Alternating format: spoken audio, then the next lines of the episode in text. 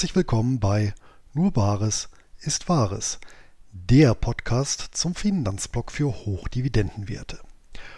Heute mit der letzten Folge des Finanztalks im Jahr 2021. Und hier haben wir in leicht reduzierter Besetzung den traditionellen Blick zurück und nach vorne gewagt. Das Ganze selbstverständlich ohne Kristallkugel und Kaffeesatzleserei.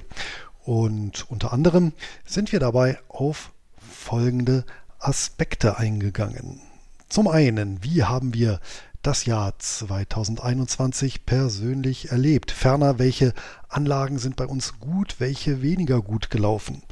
Wie beurteilen wir die aktuelle Stimmung an der Börse und warum macht uns diese durchaus ein wenig skeptisch. Und schließlich, was erwarten wir für das Jahr 2022 an den Finanzmärkten? Wie sind wir mit unserer Vermögensallokation selbst positioniert? Ja, und welche abschließenden Hinweise können wir geben? Und damit gebe ich ab an den 26. Finanztalk. Einen wunderschönen guten Abend. Heute wir wieder hier zusammen, leider heute ohne die bezaubernde Annette Weiß, die sich heute ein bisschen auskuriert. Ich mit dickem Schal und so einem großen Teepot. Alle anderen hoffentlich bei allerbester Gesundheit. Ja, ja. Auch noch Ihr Teepot? Ich suche gerade meinen Teepot. Irgendwie habe ich ihn stehen lassen. Ein Teepot hat wirklich eine respektable Größe. Und heute, es ist ja schon Dezember, Dezember wollen wir, es ist noch nicht Dezember, es ist fast Dezember, der erste Advent ist schon hinter uns, liegt schon hinter uns, wollen wir uns ähm, doch einfach mal dem Rückblick auf das letzte Jahr und vielleicht auch so ein bisschen der Prognose für das nächste Jahr zu wenden, um zu schauen, wie das Börsenjahr gelaufen ist, wie das Jahr in den Anlagen gelaufen ist und wie das nächste Jahr laufen wird.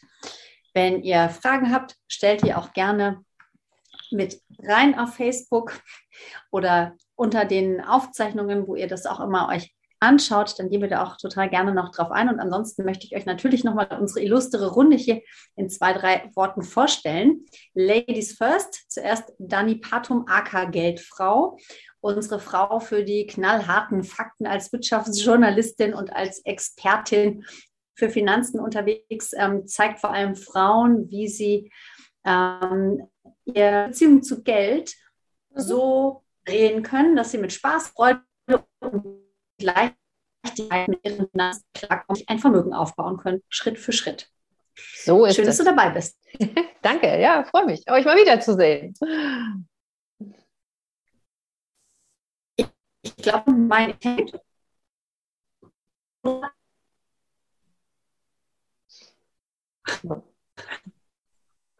ist mein Internet so schlecht oder ich mein Eva?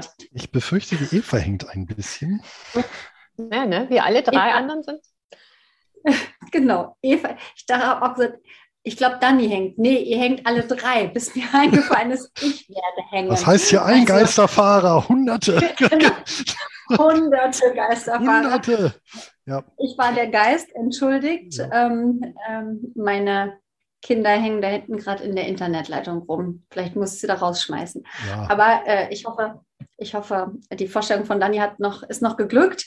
Dann haben wir natürlich auch wieder unsere beiden wunderbaren Herren mit dabei. Ach, übrigens, ihr könnt von allen natürlich die Blogs auch ähm, abonnieren. Da gibt es immer ganz, ganz viel Spannendes zu lesen. Also drei Größten der Finanzblogger-Szene hier heute Abend, wie immer im Finanztalk.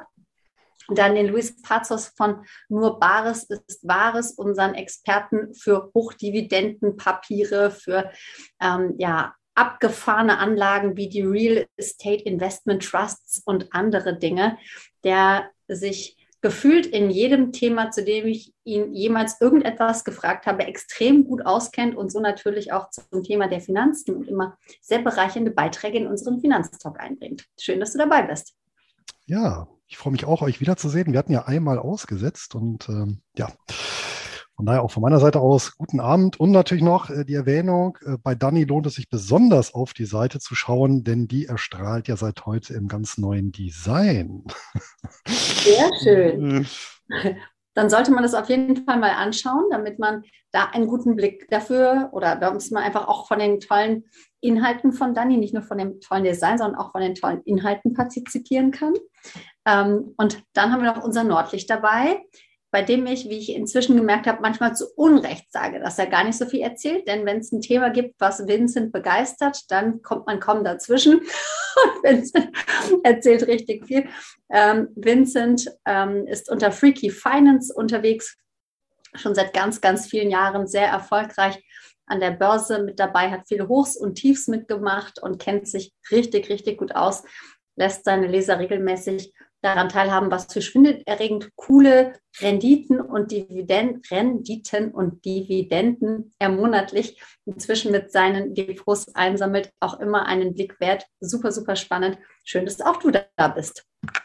Ja, danke, dass ich dabei sein darf und guten Abend. Natürlich, immer, sehr gerne.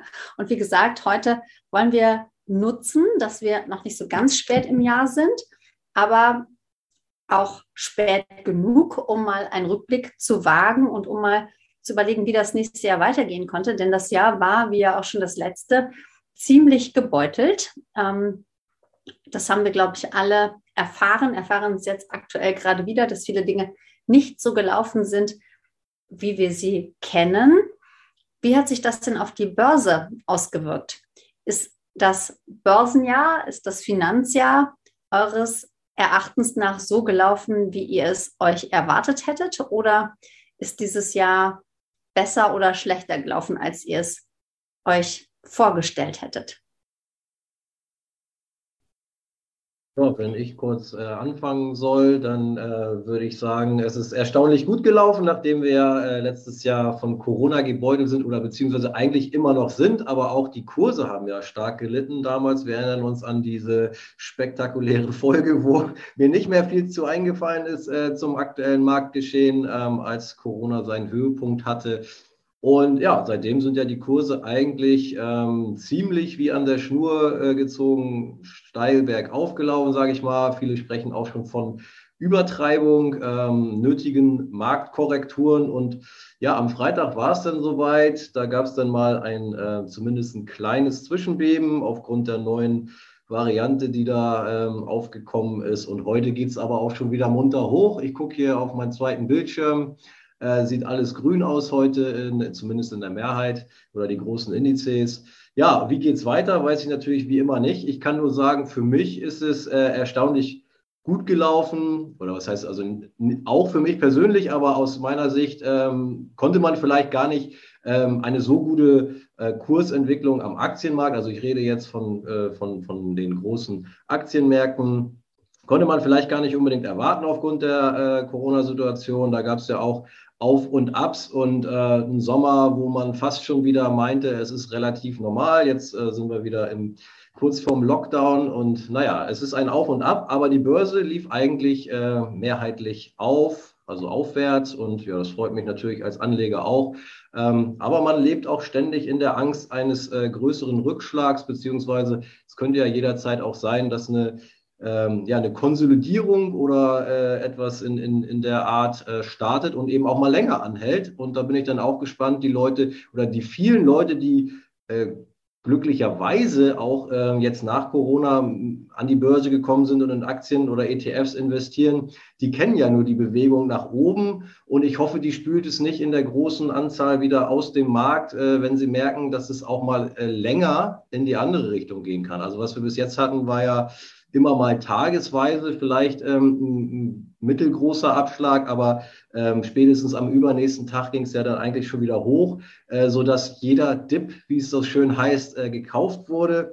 Naja, aber wenn das mal äh, eine Zeit lang nicht mehr so sein sollte, bin ich gespannt, wie viele von den ähm, Neulingen dabei bleiben und das aushalten oder äh, dann äh, vielleicht eben auch ihre Strategie oder ihre Risikotragfähigkeit neu definieren und überdenken müssen. Aber auf jeden Fall schön, dass ähm, auch der Crash ein Stück weit dafür gesorgt hat, dass viele ähm, wieder den Weg äh, in die Aktienanlage gefunden haben. Ein Stück weit natürlich auch zwangsläufig, weil es woanders äh, nichts mehr zu holen gibt, sagt man ja immer so schön. Äh, vielleicht noch am Immobilienmarkt, wobei da natürlich die Preise auch heiß gelaufen sind. Aber äh, wenn wir das gute alte Sparbuch denken, wissen wir ja nun alle, dass das ähm, ja, von der Inflation aufgefressen wird, das Guthaben, was wir dort zu liegen haben. Deswegen sind Aktien heute alternativlos. Und ja, mit diesem schönen Aufwärtstrend äh, begrüßen wir viele neue Marktteilnehmer und hoffen, dass es sie nicht vorstreckt wieder äh, raushaut, wenn es dann mal eine längere äh, Konsolidierung geben sollte. So, ich habe weit ausgeholt und übergebe an äh, den nächsten, der gerne möchte. Da soll noch einer mal sagen, du würdest wenig erzählen. Ne? Das, das war Vincent, doch, der hat doch heute Blubberwasser getrunken hier. nur Tee bis jetzt. Äh, nur Tee. Ja, dann, äh, Dani, ja. wenn es recht ist, schließe ich mich einfach an. Ich fand es, muss ich sagen, zumindest die ersten neun Monate des Jahres äh, beängstigend ähm, kontinuierlich, weil das tatsächlich so ein bisschen an, also ein bisschen äh, de facto an der Schnur gezogen war ja, äh, man möchte fast sagen, wie so ein hochverzinstes Tagesgeld. Ähm, bis dann, äh, das ist aber auch schon wieder so ein bisschen in Vergessenheit geraten. Wir hatten im September, von Anfang September bis Anfang Oktober, da haben die Kurse auch schon mal ähm, allerdings bröckchenweise so nachgegeben, so einen Monat lang und haben danach aber wieder den Trend aufgenommen und ja, bis letzten Freitag dann äh, das Ganze, ja, also, kann, wie soll man das nennen? Also äh, ja, äh, ein kleiner Kursrücksetzer. Aber was ich da schon bemerkenswert fand in den sozialen Medien, und kann man ja vielleicht gleich nochmal drauf eingehen, separat, was der Vincent eben sagte, gibt eben viele neue Teilnehmer. Und ähm, anhand der sozialen Medien fand ich schon der Reaktionen, dass da unheimlich viele Leute schon sehr nervös geworden sind bei eigentlich gar nichts. Ja? Also da waren ja dann so Diskussionen im Raum, äh, ja, soll ich jetzt lieber alles verkaufen? Äh, haben wir jetzt wieder einen Crash und so weiter und so fort wo ich natürlich mir schon so ein bisschen die Augen gerieben habe, gesagt, naja, also gut, kann man sich natürlich fragen, aber ähm, ja, also wenn ich schon bei minus eins, minus zwei Prozent nach so einer Strecke nervös werde, hm, okay. Ne? Und das Zweite ist äh, natürlich, ähm, ich hatte jetzt im November auch einen Vortrag und ich habe im Prinzip äh, gerade die Anleger, die jetzt ähm, vielleicht nicht mehr 20 sind oder vielleicht auch so ein bisschen mehr auf der hohen Kante haben, die befinden sich ja so ein bisschen in der Situation vom buridanischen Esel, der zwischen den Heuhaufen verhungert, wobei der eine Heuhaufen halt Rendite ist und der andere halt Sicherheit. Äh, das ist ja halt eben jetzt, finde ich, so eine doch äh, besondere Herausforderung, weil wir ja eben auf der einen Seite das Problem haben mit äh, dem besagten Sparbuch oder allen im Prinzip ja, sicher im Sinne der Kapitalmarkttheorie, sicheren Anlagen, fahren wir eben Verluste ein. Das ist klar. Ja, auf der anderen Seite ähm, darf man eben auch nicht vergessen, dass es eben in den letzten äh, Jahrzehnten immer mal wieder auch lange Phasen gab, wo wir real Kursverluste gesehen haben. Kann ich gleich nochmal, ich habe drei Stück mal rausgesucht und dann schlackert man schon ein bisschen mit den Ohren, wie lange da ein Anleger gebraucht hat, um wieder auf Pari zu kommen. Also reden noch nicht mal von Gewinnen, sondern wirklich nominal ähm, auf die Nulllinie. Und da finde ich, das ist so bisschen das Thema, was äh, mich natürlich auch so ein bisschen umtreibt äh, und vermutlich viele andere auch, wa? weil ich habe eben keine Lust mehr, 15 Jahre dann zu warten, wenn dann mal so ein ordentlicher Kursrücksetzer kommt, bis ich dann wieder da bin, wo ich heute bin. Und das sehe ich so ein bisschen als die Herausforderung für die künftigen, ja, eventuell Jahre, was jetzt das Börsenpaket angeht. Ansonsten klar, alles hochgegangen. Die einzigen, die Verluste erlitten haben, real, sind letztendlich die, die kurzfristige sichere Geldanlagen gehalten haben in 2021. Ja, ja, da würde ich doch, da schließe ich doch gleich an. ähm, also mich hat es tatsächlich äh, erstaunt, dass die Märkte so gut gelaufen sind. Ähm, also die Aktienkurse in der Tendenz die ganze Zeit eigentlich gestiegen sind. Ich hatte tatsächlich gedacht, dass wir äh, über das Jahr mehr Pleiten sehen, dass wir irgendwie mehr Disruption sehen in der Wirtschaft. Das, äh, das ist irgendwie alles extrem abgefedert worden, wo ich mir, ja, wo ich nicht einschätzen kann davon außen, weil ich bin nicht mehr so drin. Was ist tatsächlich in der Wirtschaft passiert? Äh, wer wird da wie noch am Leben gehalten und wer ist eigentlich schon, wer müsste eigentlich schon einen Haken hinter sein Geschäft machen? Also das, ähm, das habe ich ja, nicht mit Freude so beobachtet. Klar, ist es gut, wenn die Kurse hochgehen, aber irgendwie denke ich mir, da steckt, ähm, da stecken auch einige, ich meine, Wirtschaftsleichen drin. Äh, das ist das eine, was mich umgetrieben hat. Ähm, dann im Jahresrückblick auch der, der Dip in den Emerging Markets. Ne? China hat ähm, kriegt jetzt nicht mehr ganz auf die Reihe. Chinas äh, Führung hat ja einige der großen Tech-Konzerne so ein bisschen den Wind aus den Segeln genommen und von Zerschlagung gesprochen und sie werden sie beobachten und einige Teile eventuell auch abspalten. Das hat den Emerging Markets in, in die Emerging Market Indizes ja so, ne, geben lassen, nicht mehr so mit hoch wie in den vergangenen Monaten und teilweise auch Jahren, sondern es ging wirklich deutlich abwärts. Und ähm, ich frage mich auch angesichts der der Entwicklungen in China, ob das noch ein gutes Investment ist oder ein Investment, was man vertreten kann. Das ist das, was mich rückblickend auf das Jahr beschäftigt. Für das nächste Jahr ist China wirklich noch ein Investment für mich unter ethischen Gesichtspunkten vor allen Dingen. Ähm, und auch was, ähm, was die, die Art und Weise angeht, mit äh, der dort Wirtschaft betrieben wird. Ich habe da durchaus ein, ein, ein ähm, ich finde das durchaus positiv, wenn ein, ein äh, Staat auch deutlich mal eingreift. Ich würde zum Beispiel Facebook auch zerschlagen. Also ich finde diesen Mut, den die da haben, schon zu sagen, okay, das ist eine Diktatur.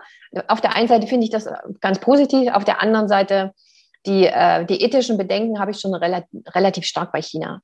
Ähm, das sind so die beiden Dinge, ähm, also mit, mit China, was mich umtreibt und das äh, dass man nicht, dass wir nicht wirklich sehen können, wie die Wirtschaft wirklich aufgestellt ist. Äh, und äh, dass die Kurse meiner Meinung nach nicht das wirkliche Bild widerspiegeln, wie es den Unternehmen geht, kann, würde ich auch in die Runde geben, Louis und Vincent. Das ist etwas, was ich persönlich nicht wirklich richtig einschätzen kann. Dann haben wir gesehen, dass das Verwahrentgelt, äh, Verwahrentgelt wirklich Bewegung reinbringt. Ne? Die Leute denken, oh, was mache ich jetzt mit meinem Geld? Ähm, und ähm, dass das ganze Niedrigzinsumfeld ja im Grunde nach einer Erhöhung schreit, aber die jetzt nicht kommt längere Zeit wahrscheinlich auch nicht und äh, das ja auch mit den Aktienkursen was macht, was ich auch nicht so, was auch nicht so gesund sich anfühlt. Also ich bin so ein bisschen, ich bin nicht euphorisch rückblickend auf dieses Jahr. Auch wenn es gut gelaufen ist in meinem Depot insgesamt, betrachte ich das doch mit Skepsis. Ja, geht mir genauso. Ich finde das irgendwie so eine etwas gespenstische Atmosphäre, die sich ja. über die Kapitalmärkte gelegt ja. hat. Ja, also ist irgendwie ja. komischer als sonst die Jahre. Ja, finde ich auch. Ja. Ich finde auch, man, man hat ja so ein bisschen mit Bangen darauf geguckt, oh Gott. Also ich kann mich genau erinnern, dass im Januar letzten Jahres, als ich die erste Info gehört habe, es gibt ein komisches Virus im Wuhan. Was könnte das machen? Dass Ende Januar mein Mann zu mir gekommen ist und gesagt hat, Eva, könnte ich mir gut vorstellen, dass das der nächste Black Swan wird. Und ich dachte, ach du grüne Neune, das wird unsere ganze Wirtschaft lahmlegen, alle Kurse werden zusammenbrechen. Oh Gott, was wird das für ein Jahr?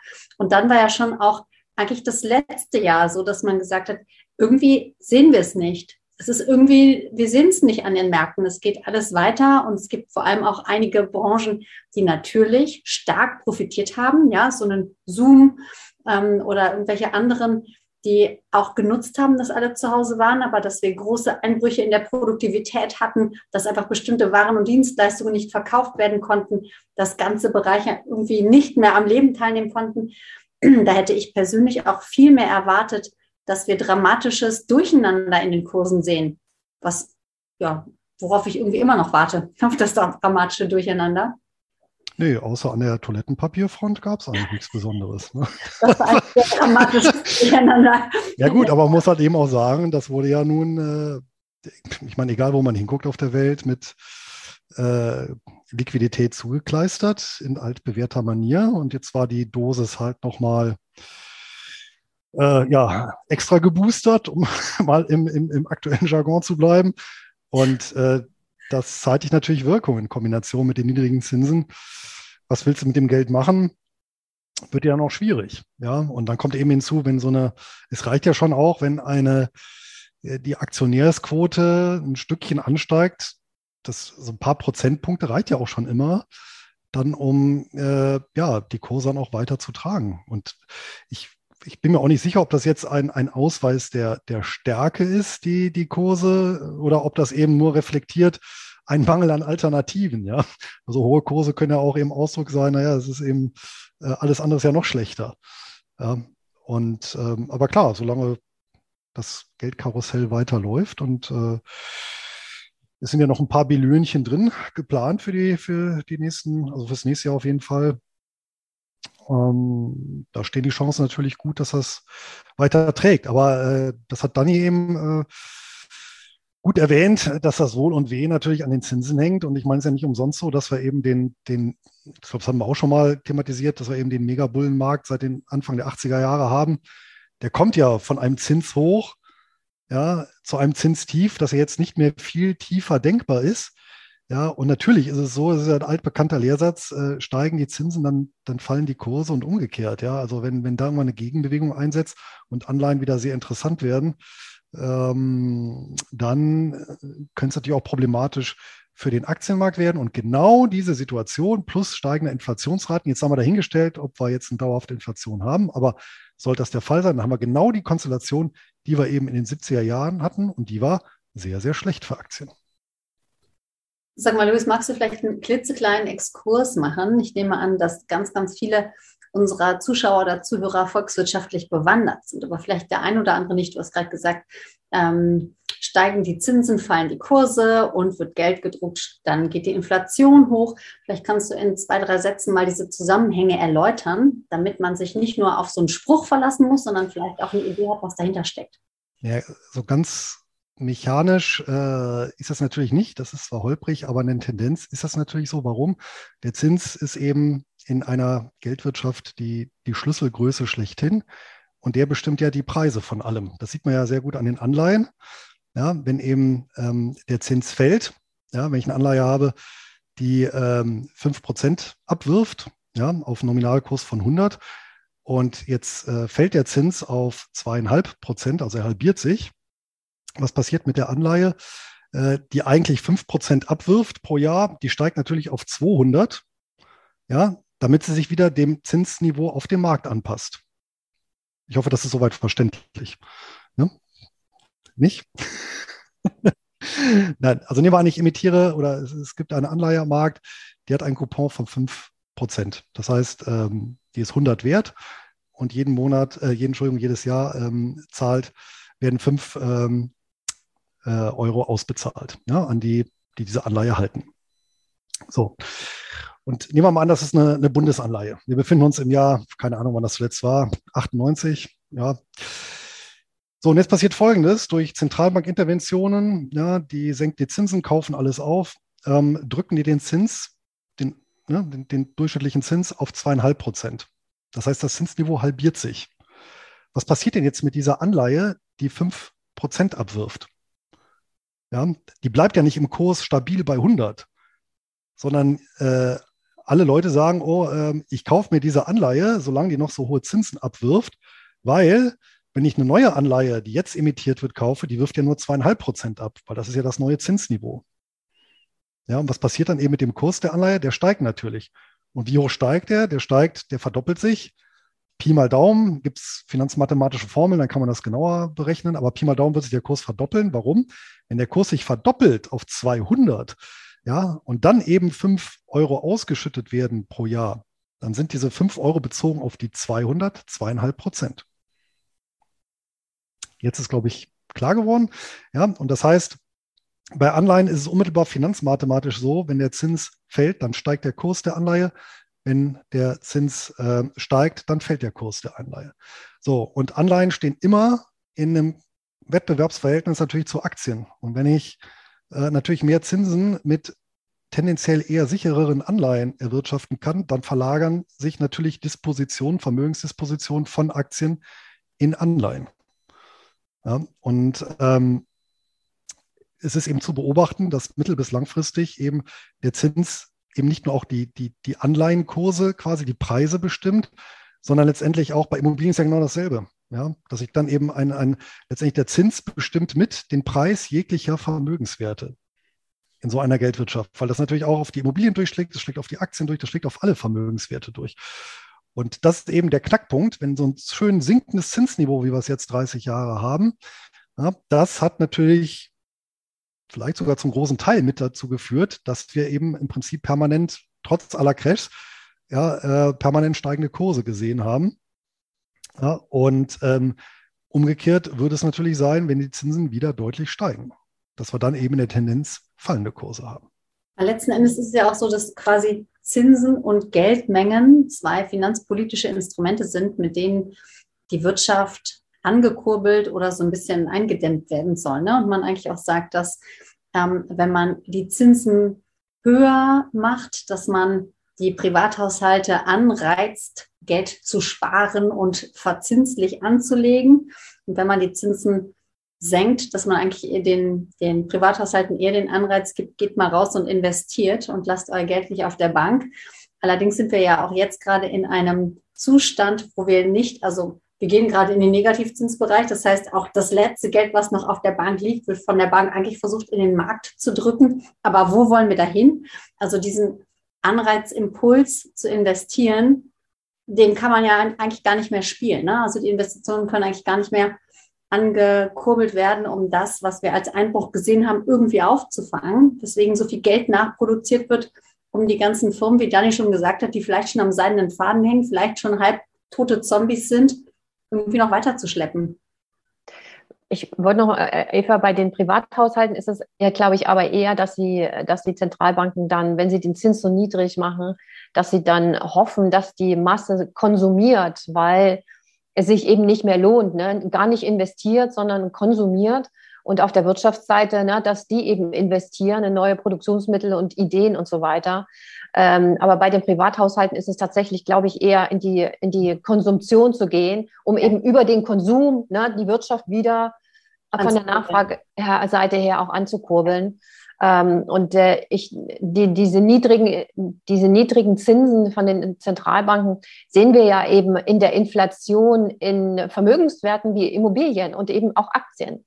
Na, während die, würden die Zinsen bei fünf Prozent stehen oder bei sechs Prozent, hätten wir nicht solche extremen Vermögens, äh, solche extremen äh, Immobilienpreise wie in den Großstädten aktuell was ja wirklich äh, in Teilen gar keine Anlage mehr ist, weil sich das wirklich gar nicht mehr rechnet.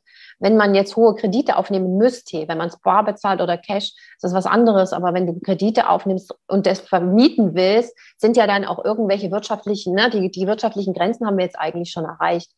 Und ähm, dann ist eben die Frage, es geht ja immer, immer bei der Abwertung, was Luis gesagt hat, mit den Zinsen, welche Alternative habe ich für mein Geld? Ne? äh, entweder Anleihen oder Aktien oder Immobilien ne? oder, oder Geld an oder Cash. Und ähm, genau das ist die Frage, wo lege ich es dann hin, wenn ich keine Zinsen kriege, äh, was relativ risiko- und schwankungsarm ist. Ähm, wenn sie hoch sind, wähle ich vielleicht lieber das. Ne? Ähm, und ähm, das ist die Gemengenlage, in der wir jetzt sind, in die uns die, die Zentralbank und vor allen Dingen die Politik manövriert hat. Die Zentralbanken äh, stützen ja im Grunde nur die Politik. Ich finde immer, dass die Zentralbanken der Politik den Arsch retten, auf Deutsch gesagt, weil sie nicht ihre Hausaufgaben machen oder das tun, was getan werden müsste ähm, in Teilen. Und ähm, ja, wo das, wo wie das endet, da bin ich mir, da weiß, da, da, da werde ich mit großen Augen zugucken, wie sie das lösen wollen. Wie sie das Geld wieder aus dem Markt kriegen wollen. Da sehe ich auch gewisse Schwierigkeiten. Aber übrigens auch, um zwei Mythen, mit zwei Mythen aufzuräumen. Ähm. Geld ist ja eine Bestandsgröße. Das heißt, äh, auch wenn alle Aktien kaufen, irgendwelche Leute müssen ja die Aktien verkaufen und haben dann eben das Geld, statt denjenigen, die das Geld äh, dann eben bezahlen, um die Aktien zu erwerben. Ne? Also deswegen sind auch immer solche Artikel natürlich immer so, muss ich immer ein bisschen schmunzeln, wenn ich dann lese, oh, die Deutschen haben so und so viel Geld auf der hohen Kante auf unverzinslichen Konten liegen oder Sparbüchern. Ja, natürlich, daran wird sich aber auch nie etwas ändern, weil irgendjemand muss dieses Geld ja halten. Das ist eine Bestandsgröße, das ist ja in der Welt. Ja, ähm, und das Zweite ist, äh, das ist vielleicht der feuchte Wunschtraum, äh, mit Zins- und Geldpolitik irgendwas steuern zu können. Aber das ist natürlich illusorisch, wie die Dani eben gesagt hat.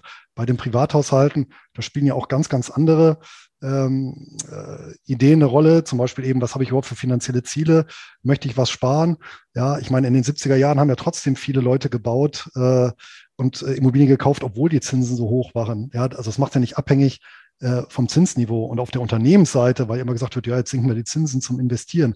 Das ist natürlich auch völlig illusorisch, ja, weil wie jeder Unternehmer weiß, ob ich einen Kredit bekomme oder nicht zu günstigen Zinsen, das hängt nicht davon ab, wie niedrig die Zinsen sind, sondern habe ich, bin ich in der Lage, gute Sicherheiten zu bieten. Das ist das A und O. Wenn ich keine Sicherheiten habe, dann kann ich so viele tolle Ideen haben, wie ich möchte. Ich bekomme kein Geld. Ja, oder egal zu welchem Zinssatz. Ja, und umgekehrt ähm, werde ich natürlich zu egal zu welchem Zinssatz investieren, ja, wenn ich es als Unternehmer muss in einer Wettbewerbssituation.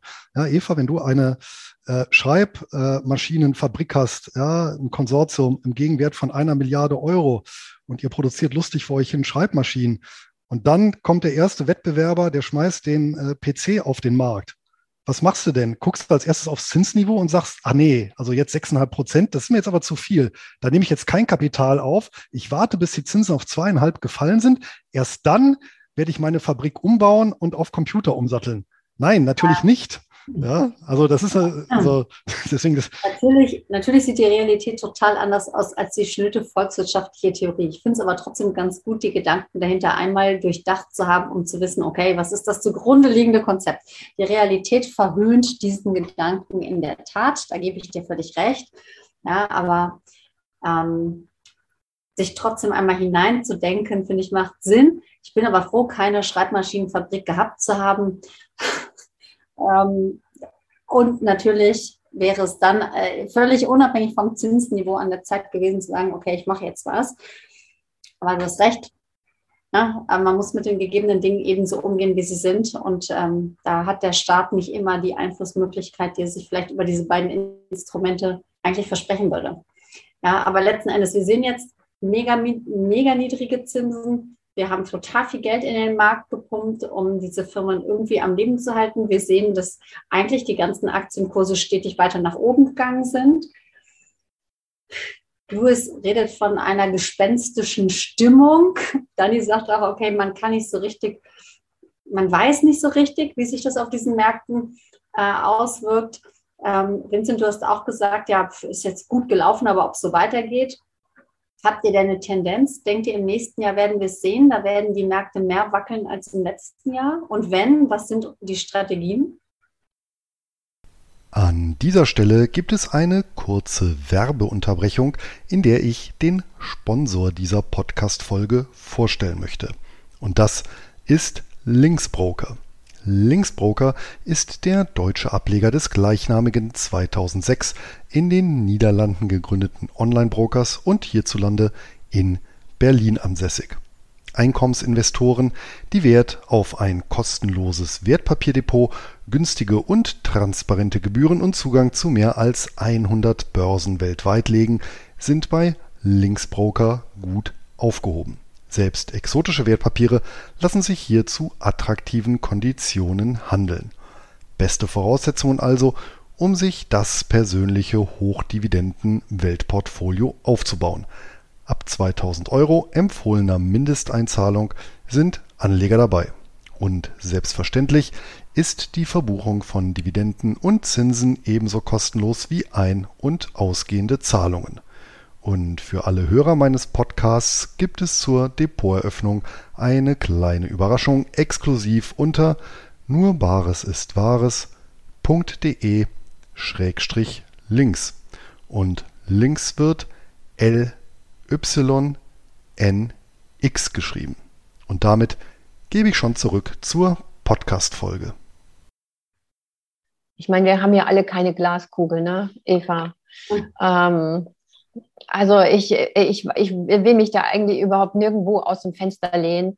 Für mich ist, ähm, also ich versuche mir das so ein bisschen von der Außenlinie anzugucken, weil ich kann, wir können ja sowieso nicht eingreifen und irgendwas äh, daran verändern oder irgendwie ne, was beeinflussen.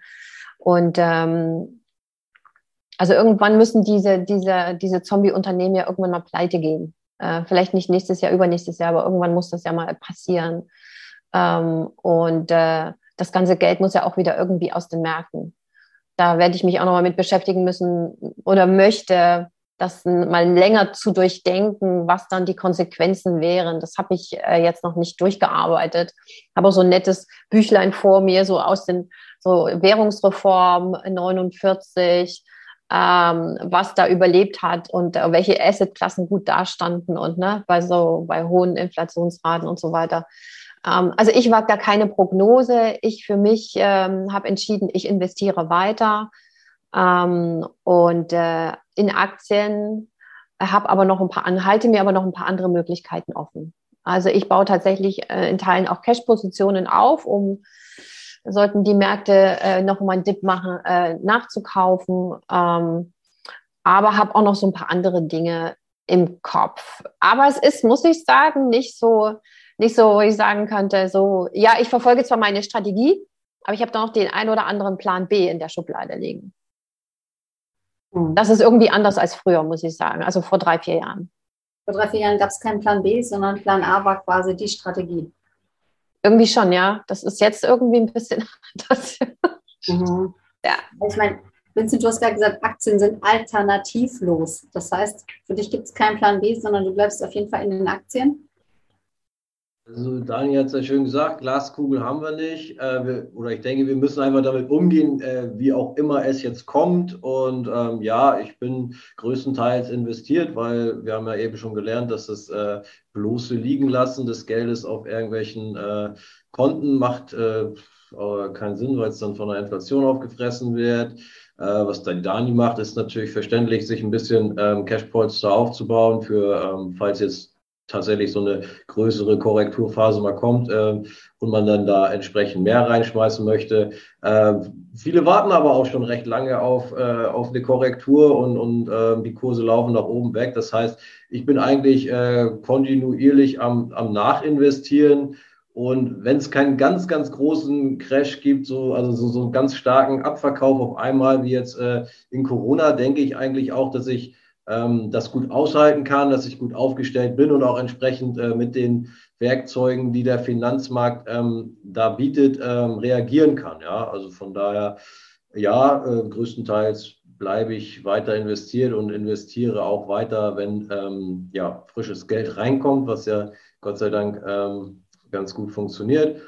Ja, und dann, äh, wie gesagt, muss man damit umgehen, ähm, wie es eben kommt. Und da hatte ich ja schon angesprochen, dass dann da die Sorge eher bei den etwas unerfahrenen ähm, Marktteilnehmern liegt, dass die dann halt einfach recht schnell ähm, das Handtuch äh, werfen sozusagen und dann dem ja, Aktienmarkt vielleicht doch ähm, auf lange Zeit wieder äh, fernbleiben. Ja? So wie das vielleicht auch damals war mit dem großen ähm, populären Börsengang der, der Telekom, wo dann alle rein sind, so, ähm, die dann das erste Mal vielleicht so ein bisschen äh, Börse geschnuppert haben. Dann ging es ja auch äh, schön hoch, ne, eine Weile, und äh, dann kam der große Absturz und dann haben halt ganz, ganz viele gesagt, das war ja die Volksaktie, glaube ich, wurde das ja auch genannt. Und die haben dann halt äh, gesagt, nachdem es dann äh, stark runterging, ja, also Aktien, das ist ja nichts für mich, da macht man ja nur Verluste. Also es ist dann so eine Verallgemeinerung ähm, den man sich da hingibt, wenn man eben ja noch nicht verschiedene Marktphasen durchlaufen hat oder kennengelernt hat. Und dann ist die Gefahr eben ganz groß, dass viele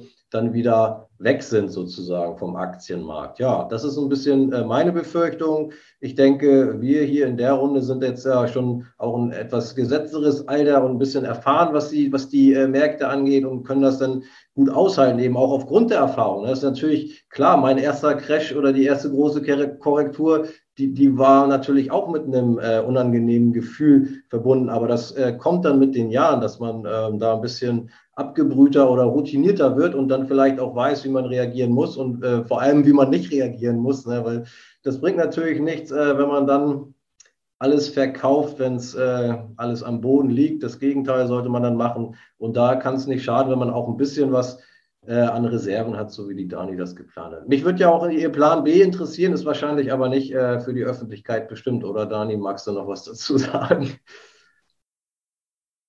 Du hast recht, es ist nicht für die Öffentlichkeit bestimmt. Naja, ich kann es auch sagen, ja, ich habe immer noch Plan B, tatsächlich vielleicht ein, ein Haus zu kaufen. Ähm, aber das ist ja wirklich im Moment völlig utopisch in den Bereichen, was mich interessiert, weil die Märkte, also weil die, weil die Preise einfach derart hoch sind.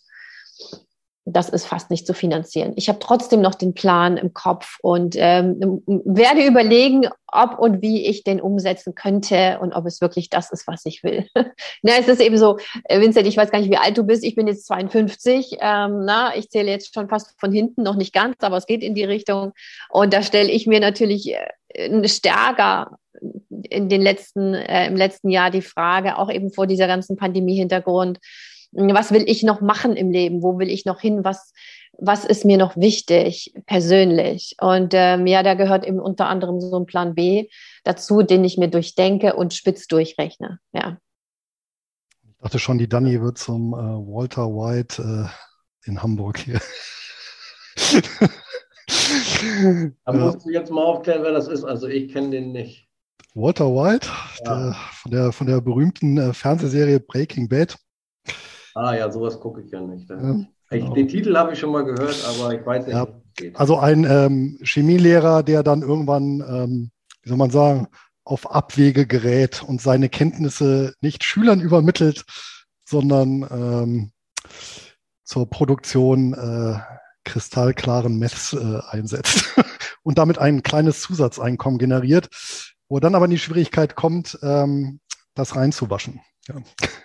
Nein, auf solche Geschäfte lasse ich mich natürlich nicht rein. Treibt sich ein bisschen im Darknet rum. Naja.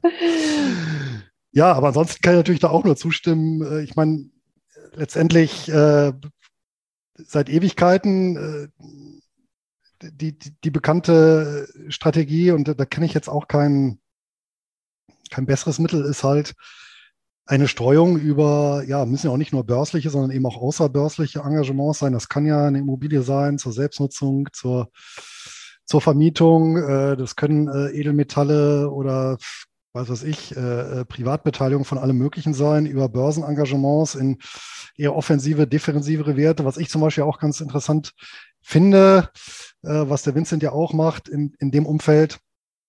Ja, ähm, ist ja tatsächlich zum Beispiel der, der, der Bereich Stillhaltergeschäft, Optionshandel, weil ich da eben die Möglichkeit habe, mit, also im Prinzip auf einem Cash-Polster aufbauend, äh, mir einen Cashflow zu generieren. Das heißt, ich habe natürlich äh, dann gewisse Szenarien, wo ich dann ähm, Positionen absichern muss, um den Verlust zu begrenzen. Aber ich rausche dann eben nicht so gnadenlos in die Tiefe. Ne? Also das ist, finde ich, tatsächlich so eine ganz, ganz nette Alternative. Ja? Und ähm, ich denke, das ist nach wie vor noch die beste Möglichkeit, um sich äh, ja hier vor den äh, Stürmen an den Finanzmärkten äh, so gut es geht zu wappnen, weil ich meine, auch das hat das letzte Jahr gelehrt, also wenn wir wirklich einen fetten Crash haben, dann geht ja eh alles nach unten. Also dann kann ich mich ja im Prinzip nicht auch nicht retten, indem ich sage, naja, dann, dann, dann gehe ich auf konservative Aktien oder sowas, ja, oder äh, selbst Gold hat ja, ist ja gefallen oder Kryptowährungen bzw. Kryptovermögenswerte. Das Einzige, was ja nicht gefallen ist, das ist dann wieder das, was dieses Jahr das Einzige, was gefallen ist, nämlich im Prinzip Bargeld oder kurzlaufende sichere äh, Einlagen oder Anleihen. Ja? Also, und da muss ich eben eine Mischung finden. Aber, und das finde ich halt immer ganz gut, man sollte sich immer vor Augen führen, ich nehme alles das, was risikobehaftetes Kapital ist, mach die Augen zu und stelle mir vor, das wäre alles jetzt nur noch die Hälfte wert. Und dann habe ich so eine grobe Vorstellung vom Crash. Ich denke auch, dass es, dass es gut ist, ähm, also noch wichtiger als sonst, äh, tatsächlich sich mit Geld und Vermögen zu beschäftigen äh, und auch zu gucken, dass du selber hm, vielleicht noch ein anderes Standbein hast oder selber beruflich auch so fit bist und flexibel bist, dass du auf die Gegebenheiten reagieren kannst, die sich auftun werden. Ähm, denn ich könnte mir vorstellen, dass wir in ein Jahrzehnt hineinlaufen, was wirklich disruptiv ist, wie es so gerne heißt. Also es werden einige Branchen mächtig durch, weiter mächtig durchgerüttelt werden durch die, durch die äh, brutale, nenne ich es schon, Digitalisierung fast aller Lebensbereiche, ähm, ohne Folgeabschätzung zum Beispiel. Zumindest sehe ich das in unserer, in der, in der Gesellschaft nicht, dass wir die Folgeabschätzung machen, was das bedeutet, ähm, die Digitalisierung brutal in alle Lebensbereiche hineinzudrängen. Ähm, deswegen halte ich es auch unter Vermögensgesichtspunkten zum Beispiel ganz entscheidend, dass man selber ähm, ein positives, immer noch einen positiven Blick auf sich hat und auf die Welt hat und versucht, ähm, erstens mitzukommen, zweitens sich eine Meinung zu bilden, drittens äh, sich zu bilden, äh, auch, auch so von, von, von den äh, von den Fähigkeiten her und ähm, aber auch so ganz handwerkliche Dinge noch zu können. Also ich bin großer Fan davon, tatsächlich auch handwerkliche Sachen zu können, äh, weil ich denke, wenn irgendwie alles in Bach runtergeht, das können wir dann immer noch machen. Ja, also das ist für mich in der Tat auch ein Teil meiner Vermögensstrategie, dass ich bestimmte äh, handwerkliche Fähigkeiten Schule ausbaue und äh, versuche up to date zu bleiben bei vielen Sachen. Das, das erinnert mich ehrlich gesagt so ein kleines bisschen, wenn du jetzt sagst, handwerkliche Fähigkeiten und was machen. Ähm, ich weiß, dass Luis auch immer sagt, naja, besser vorsorgen als nachsorgen. Ich, der auch unglaublich viel kann, aber der zum Beispiel auch, wenn es mal ganz schlecht läuft, auf jeden Fall nicht ohne Klopapier da sitzen wird, weil er da einfach mal zwei, drei Pakete im Keller für hat und einfach sagt, ich, ähm, ich bereite mich einfach mal darauf vor, was passiert, wenn wir mal drei Tage keinen Strom haben oder mal wieder der nächste Run aufs Klopapier kommt. Sind das Szenarien, die ihr euch fürs nächste, ich weiß, wir haben alle keine Glaskugel, aber lasst uns einfach ein bisschen spinnen, die ihr euch fürs nächste Jahr auch realistisch vorstellen könnt, dass also Situationen kommen, in denen es wichtig ist, ich weiß nicht, den Baum fällen zu können, selber die Lampe reparieren zu können, im Keller vorgesorgt zu haben, auf welche Situationen auch immer.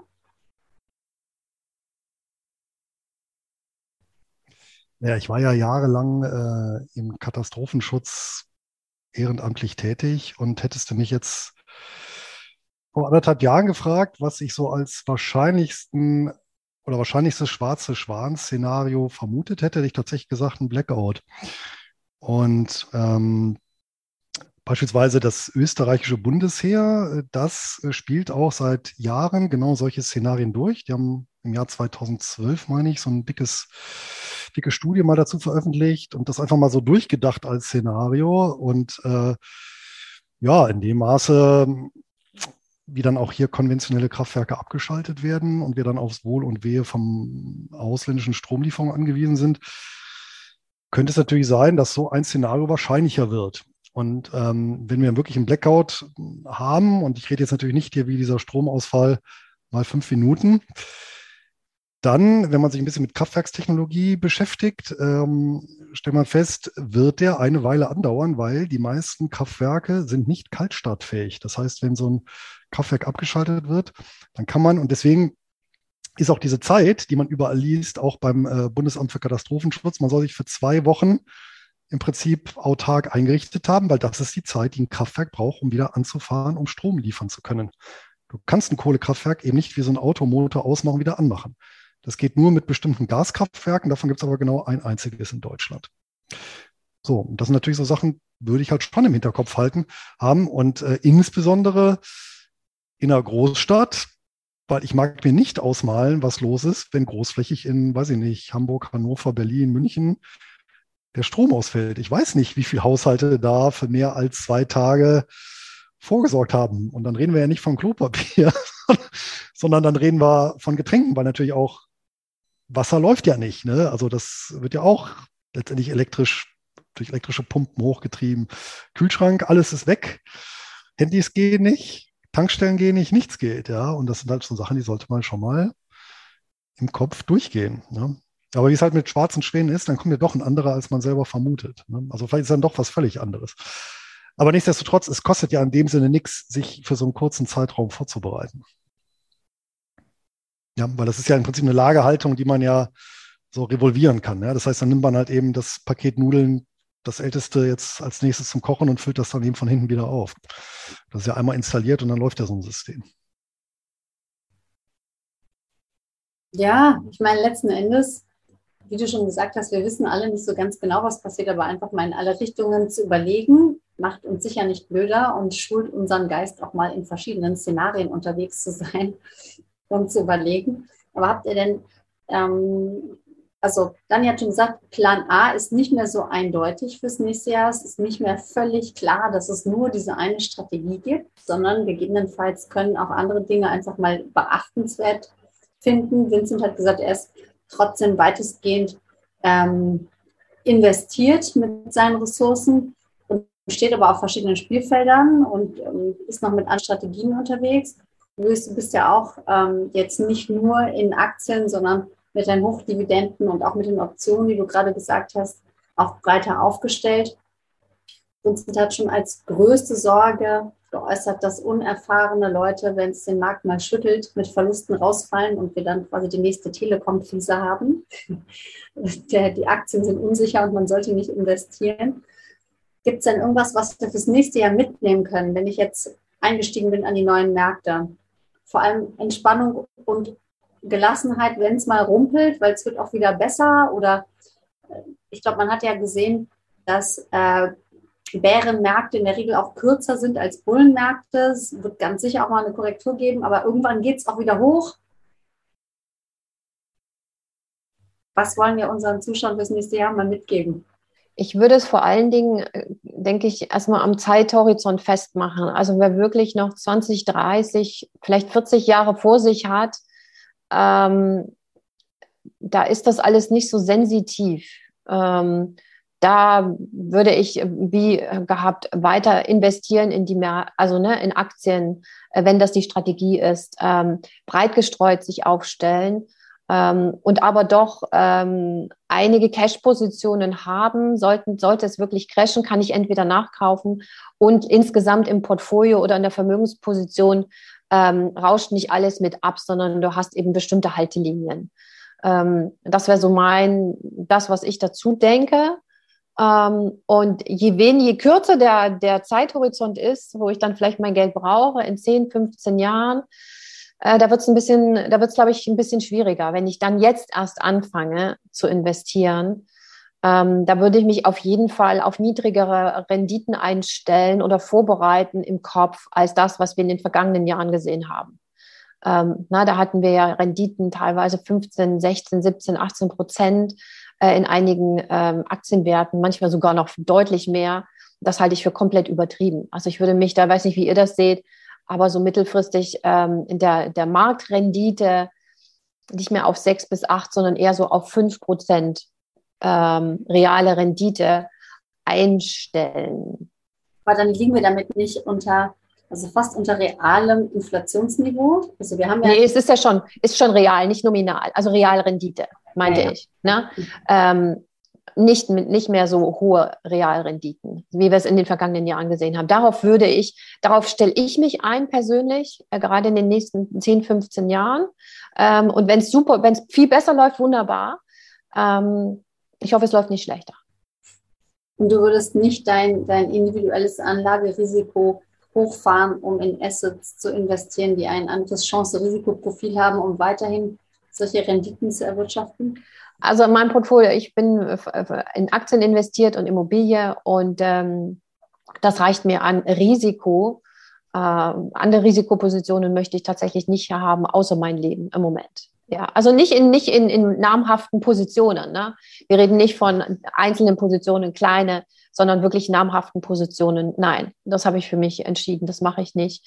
Ähm, weil, weil das mir noch zu also noch zu riskanter ist als äh, die, die Aktien, die ich meiner Meinung nach ganz gut abschätzen kann. Für mhm. mich, also handeln kann mit dem Risiko. Mhm. Ja, ich hatte gerade auch fast einen ähm, nicht riesengroßen, aber doch äh, vierstelligen Betrag mit einem Knopfdruck versenkt, indem ich mich fast verklickt hätte im schönen Crypto-Space. Mhm. Das ist jetzt schon, da sind schon völlig andere Risiken drin als. Ja, genau. Genau, wenn keiner mehr das, den, den auf der Gegenseite ist und das, das, das äh, Euro in Euro, Yen oder Dollar bezahlt, dann ist der Kryptowert einfach nichts mehr wert. Und deswegen halte ich mich dann doch lieber an den Aktien. Zum Beispiel. Ja. Kann, man, kann man sicher weiter darüber diskutieren, aber also, ähm, da brauchen wir dann wieder eine ganze Runde über Krypto zu, zu diskutieren. da, gibt es ja ganz, ganz viel zu sagen. Aber das mit den Optionen zum Beispiel finde ich von Louis äh, oder auch was Vincent macht, ne? ihr beide macht ja Optionen, die Stillhaltergeschäfte finde ich super, super interessant. Ähm, Im Moment habe ich aber keinen Nerv, mich da einzuarbeiten, aber generell finde ich das auch eine sehr spannende Variante, ähm, Risiken einzugehen und da Chancen zu suchen und die auch umzusetzen.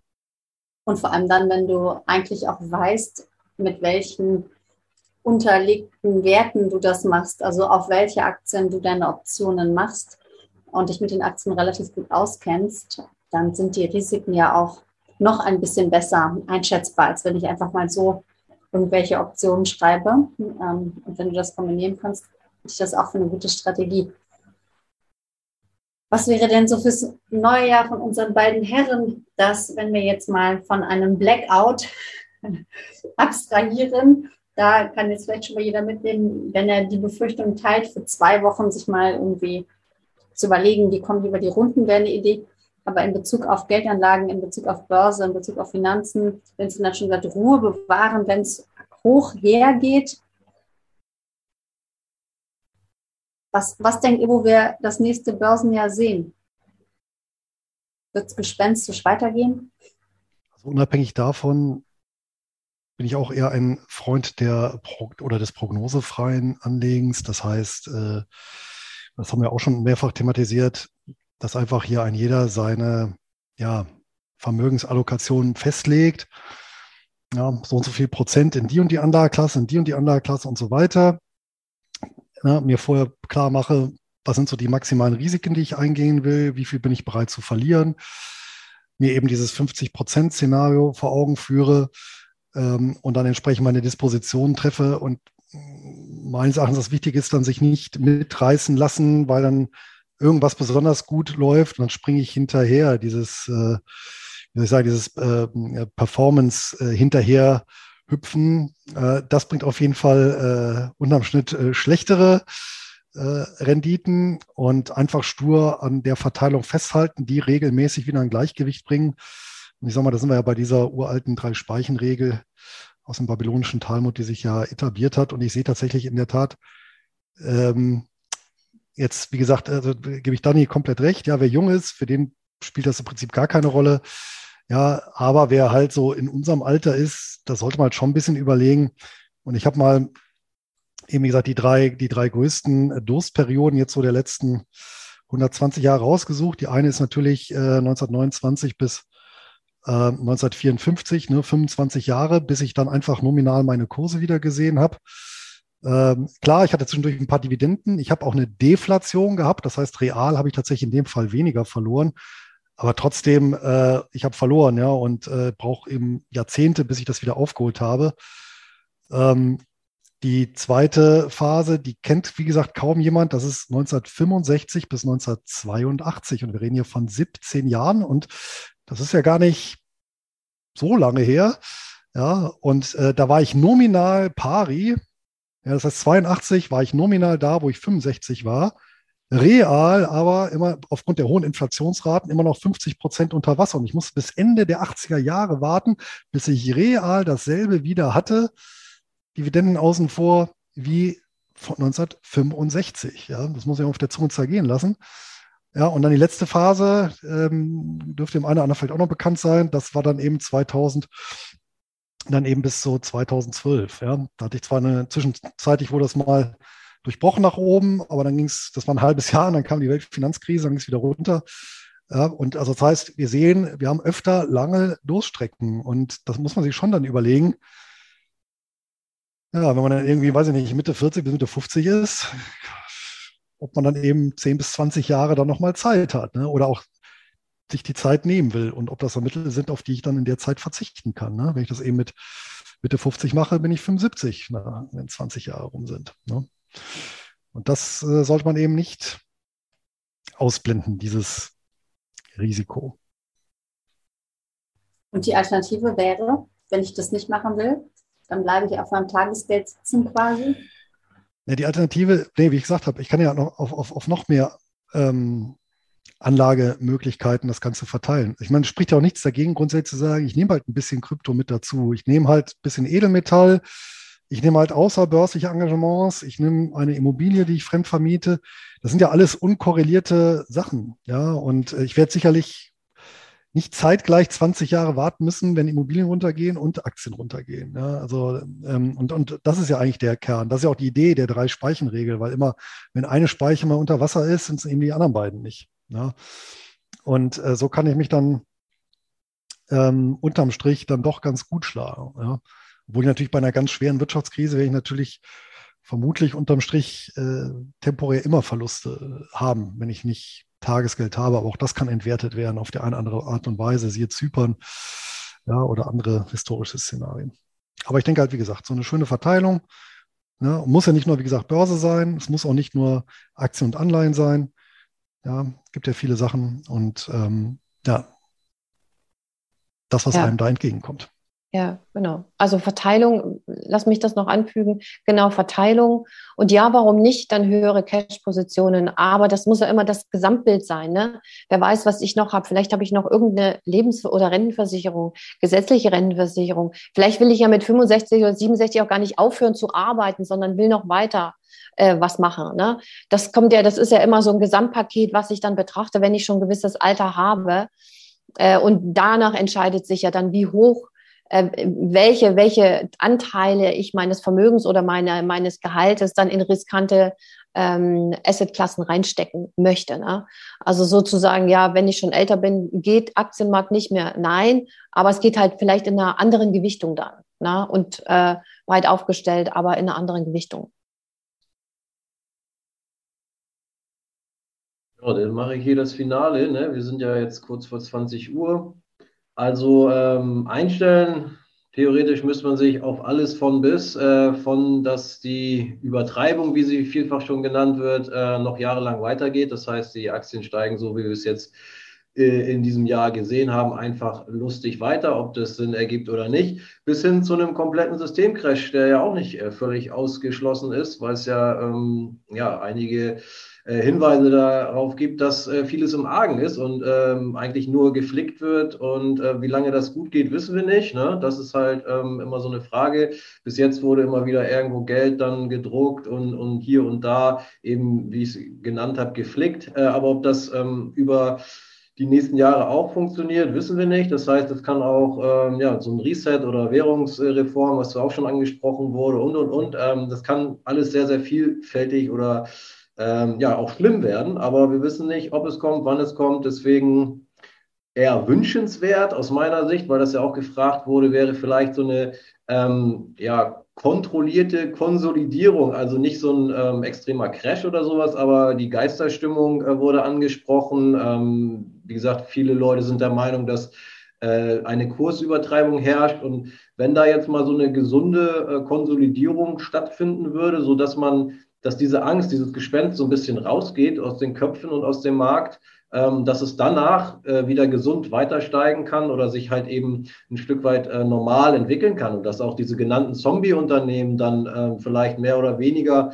kontrolliert dann ähm, auch äh, abgewickelt werden und so weiter, so dass da wieder Struktur drin ist, dass das äh, wieder ein bisschen mehr Bezug zur Realität hat alles und dass wir dann irgendwann wieder ähm, eine normale äh, Steigerung mitmachen können. Das wäre aus meiner Sicht wünschenswert. Also kein äh, Komplettcrash, ähm, alles ganz schnell runter, sondern so ein bisschen, ähm, dass die Leute oder dass der Markt das erkennt, äh, dass es an der Zeit wäre, jetzt mal auch äh, länger als anderthalb Tage zu korrigieren.